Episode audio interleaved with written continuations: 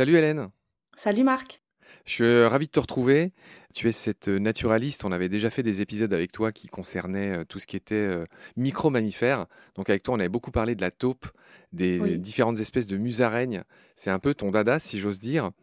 Tu es cette jeune naturaliste, tu as 31 ans, tu vis dans les Hautes-Pyrénées, dans un village qui s'appelle Montgaillard, un joli nom. Jusque-là, c'est correct? C'est correct. Tu es naturaliste professionnelle comme notre amie euh, Ludivine. Admiration. Tu es aussi administratrice bénévole de la SFEPM. Tu nous rappelles en quelques phrases ce qu'est la SFEPM C'est la Société française pour l'étude et la protection des mammifères. C'est une association euh, nationale qui travaille sur les mammifères pour la protection, la sensibilisation, la connaissance sur toutes ces espèces-là. Est-ce qu'il y a des différences entre l'ASPAS, la SFEPM, la FNE Enfin, Est-ce que vous avez tous un peu des spécialités ou vous faites un peu les mêmes choses? Il y a des champs de travail qui se recoupent, mais sinon, en fait, euh, il y a quand même des axes qui sont différents. Euh, la SFEPM, c'est vraiment sur les mammifères uniquement, en fait, alors que FNE, par exemple, c'est aussi une fédération d'associations, mais qui travaille euh, sur aussi le climat, la qualité de l'air, la qualité de l'eau et aussi la biodiversité. On Oui. est adhérent à FNE national, à la SFEPM, par exemple. Donc, on travaille ensemble avec ces associations. Bon, en tout cas, on salue tous tes collègues de la SFEPM, qui est une association amie aussi de Baleines sous Gravillon. Hélène, aujourd'hui, on va parler euh, des gliridés. Personne ne connaît ce nom-là, mais en gros, c'est la famille des loirs, des léraux et des muscardins. 28 espèces, 9 genres dans le monde. On les appelait autrefois, les gliridés, on les appelait les myoxidés. Il y a eu bataille entre deux euh, naturalistes anglais, et apparemment, aujourd'hui, on dirait plus gliridés que myoxidés. Mais tout ça, ce n'est pas très important. Je te propose qu'on commence tout de suite par le Loir gris, et je te laisse nous donner son nom scientifique et nous faire ce petit clin d'œil dont on a parlé quand on a préparé l'émission. d'avoir les deux mêmes euh, noms à coller pour euh, définir son nom scientifique. Et il y a d'autres espèces qui ont cette même particularité-là. Il y a le blaireau d'Europe, c'est Meles meles. Il y a la buse variable, c'est Butéo butéo. Il y a aussi la martre des pins, c'est Martes martes. Voilà, il y en a plusieurs comme ça. Buffo, ont- Buffo, je l'adore lui, c'est le crapaud, Oui, Buffo, Buffo, le crapaud commun. le crapaud épineux. Ouais, c'est bien. Donc tu l'as dit, hein, ce redoublement, c'est en fait c'est quand le nom de genre est celui de l'espèce type. Donc là, le Loir, c'est l'espèce type de cette famille des Gliridés qu'on retrouve hein, dans Gliridés. Glisse, ça veut dire Loire en latin. Et donc c'est pour ça qu'il y a ces redoublements. Il y a d'autres buffos, il y a d'autres butéos, mais c'est eux qui donnent leur nom finalement au genre qui les englobe. Juste pour expliquer comment ça se passe. Voilà, j'aimerais que tu nous décrives un peu le Loir. On le trouve où? Il ressemble à quoi? Qu'est-ce que tu peux nous dire sur le Loir? Oui, donc le Loir, il fait partie euh, donc de la famille des Gliridés et qui appartient au grand groupe, on va dire, des rongeurs. Je dis le mot groupe parce qu'en fait, euh, c'est un groupe polyphylétique, c'est-à-dire qu'il n'y a pas un seul ancêtre commun, mais il y a des ressemblances morphologiques entre euh, toutes les espèces euh, qui en font partie. Donc le Loir, c'est le plus gros des Gliridés. Il peut faire euh, autour de, de 100 grammes, voire euh, jusqu'à 180 grammes juste avant l'hibernation, on va dire, parce que ces trois espèces-là sont des espèces qui sont hibernantes. Donc elles ont la caractéristique de faire des réserves de graisse en fait avant l'hiver. Et lui, alors il est gris de manière assez uniforme, tout son pelage est gris. Il a des grands yeux euh, noirs, euh, des petites billes euh, qui sont ses yeux. Il a une queue qui est caractéristique en fait, qui est en panache sur toute sa longueur avec des poils assez longs.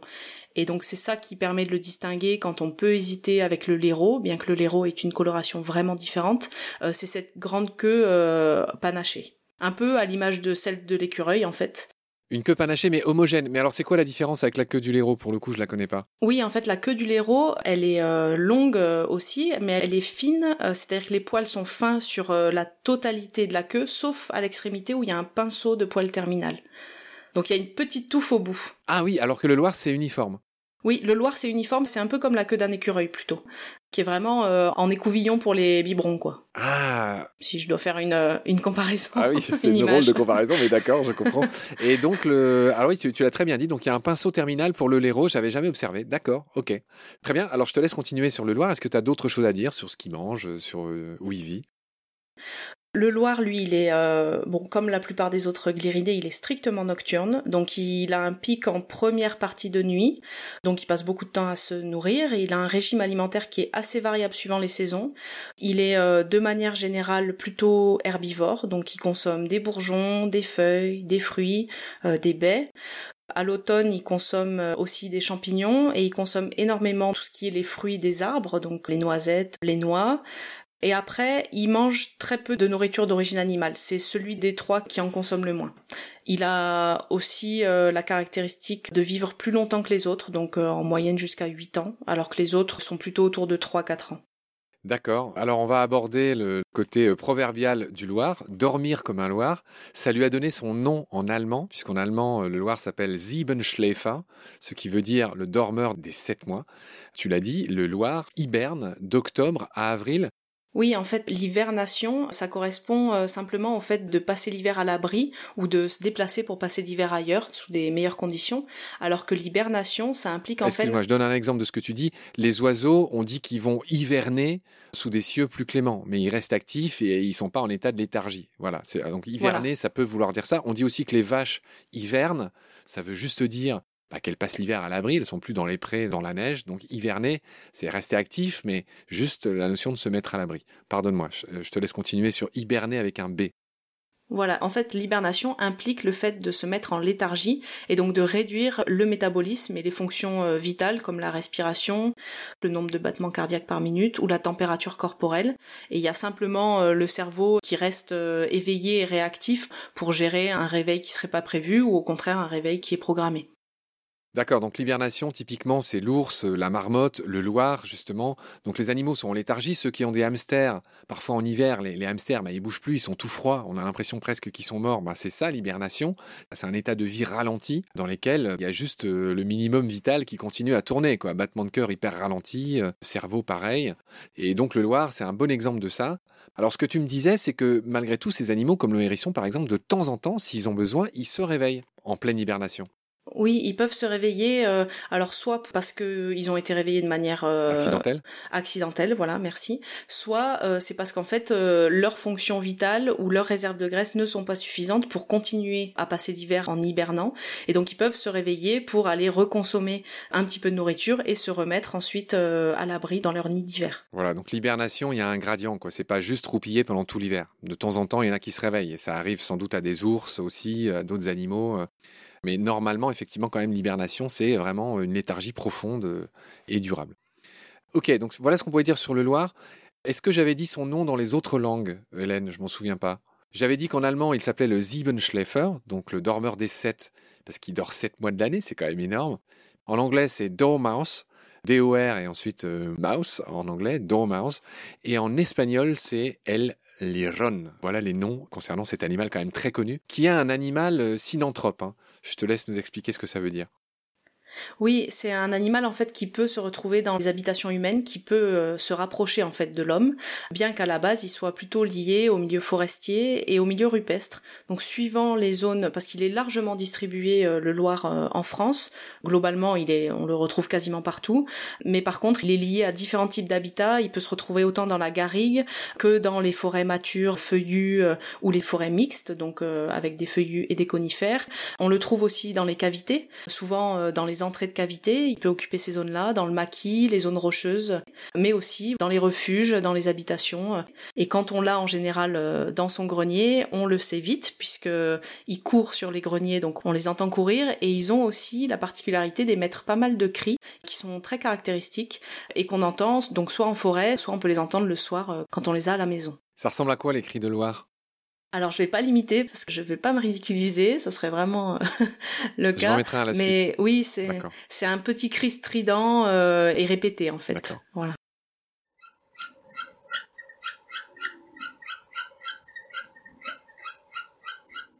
Est-ce que tu veux ajouter quelque chose sur les Loirs ou est-ce qu'on pourrait enchaîner sur le Léro? Non, on peut enchaîner sur le Léro, oui. D'accord. Alors le Léro, c'est Heliomys quercinus.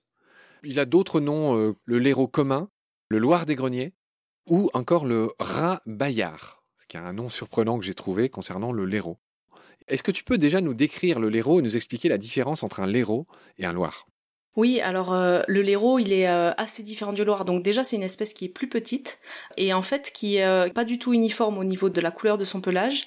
Il est plutôt brun gris sur le dos, il est blanc sur les flancs, sur le ventre et il a un espèce de bandeau noir sur les yeux. Donc on dit souvent qu'il a un petit masque de Zorro sur la tête. Et donc on a parlé de sa queue déjà tout à l'heure. Il a une longue queue qui est plus fine que le loir en apparence puisque les poils sont longitudinaux, on va dire suivent les et euh, qui se termine cette queue par un petit pinceau de poil euh, terminal qui est noir et blanc.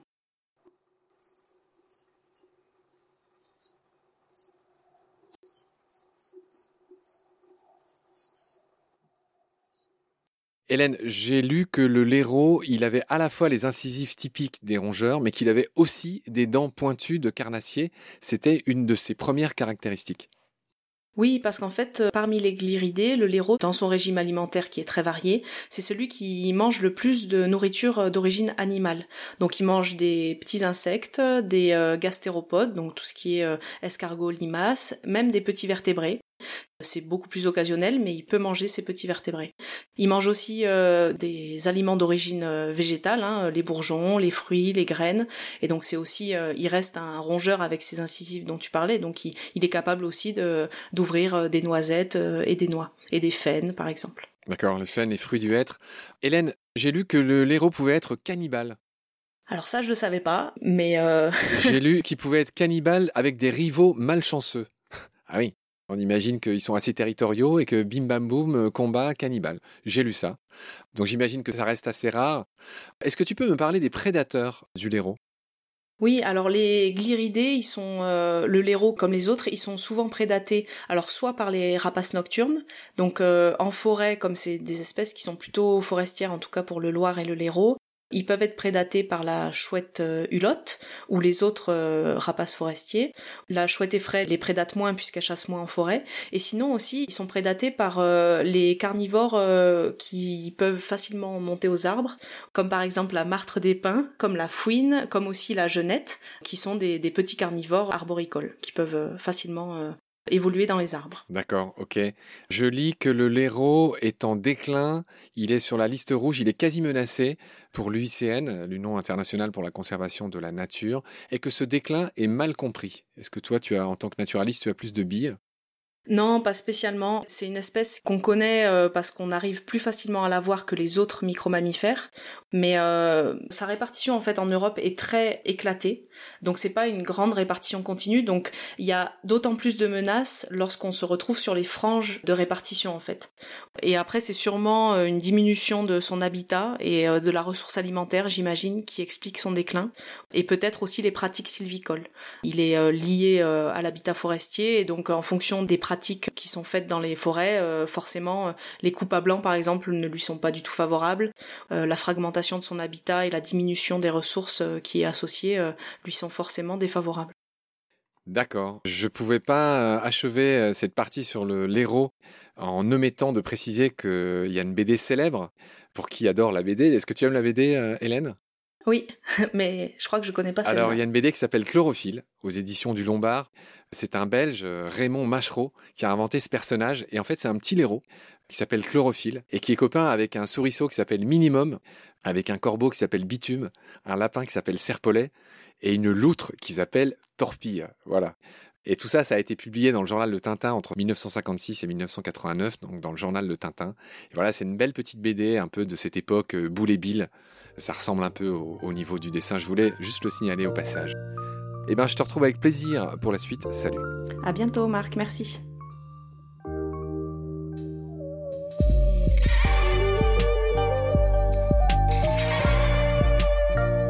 C'est la fin de cet épisode. Merci de l'avoir suivi. Pour continuer, nous avons besoin de votre soutien. Et vous pouvez nous aider simplement, en quelques clics et gratuitement. Il suffit par exemple d'utiliser le moteur de recherche solidaire Lilo. Ainsi, chacune de vos recherches sur Internet générera des gouttes qui seront reversées au projet de votre choix, comme Baleine sous gravillon par exemple. Vous pouvez par ailleurs vous abonner à nos podcasts comme d'habitude, partager les liens, devenir adhérent de l'association BSG ou encore faire un don sur Helloasso ou sur Tipeee. grand merci par avance. Je remercie tous mes équipiers pour leur aide précieuse. Je vous retrouve bientôt pour de nouveaux épisodes. Et d'ici là, prenez soin de vous et de ce qu'il y a autour de vous. Merci. À bientôt.